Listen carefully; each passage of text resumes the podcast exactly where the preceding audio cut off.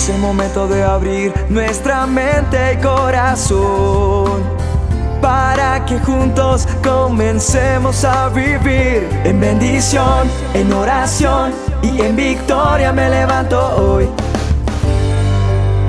La dosis diaria con William Arana. En un estado de Minnesota, que había sido el orgullo y gozo de sus dueños originales, había una antigua y grandiosa mansión, pero a lo largo de los años de abandono, de maltrato y de poco mantenimiento, aquella casa, aquella mansión, se había ido deteriorando y definitivamente abandonada quedó.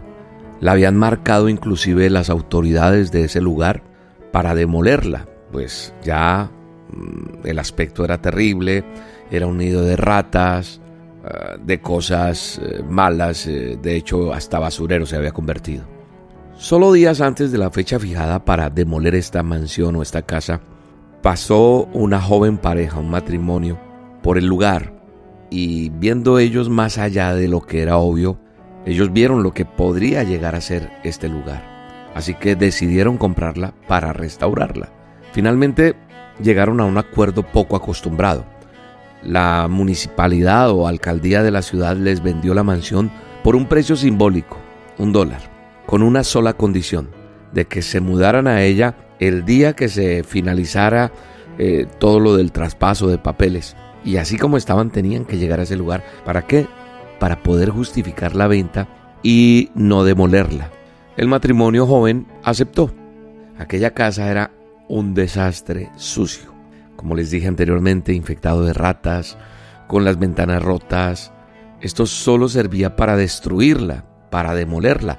De hecho, los expertos en construcción decían que ahí no había nada que hacer.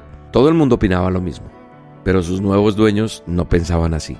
Después de una renovación de casi tres años, esa casa, esa mansión, reflejaba en todos sus cuartos esa personalidad de la joven pareja. Cuando un periodista que los había entrevistado les preguntó cómo habían hecho para hacer ese trabajo, ellos le contestaron al periodista que después de recorrer cada cuarto, observaron lo que se necesitaba hacer y entonces decidieron ir terminando un cuarto a la vez hasta que se terminara el trabajo. ¿Sabes una cosa? Esto hace que, que me haga pensar y reflexionar y quise transmitirte esto en esta dosis porque hoy me siento profundamente agradecido con Dios. En su sabiduría, Él también nos trata así. Tal vez tú y yo hemos sido marcados para una demolición. Tal vez hemos sido desechados porque no servimos, por muchas cosas. Tal vez muchos dicen, no, este ya no tiene arreglo. Aquí no hay nada que hacer.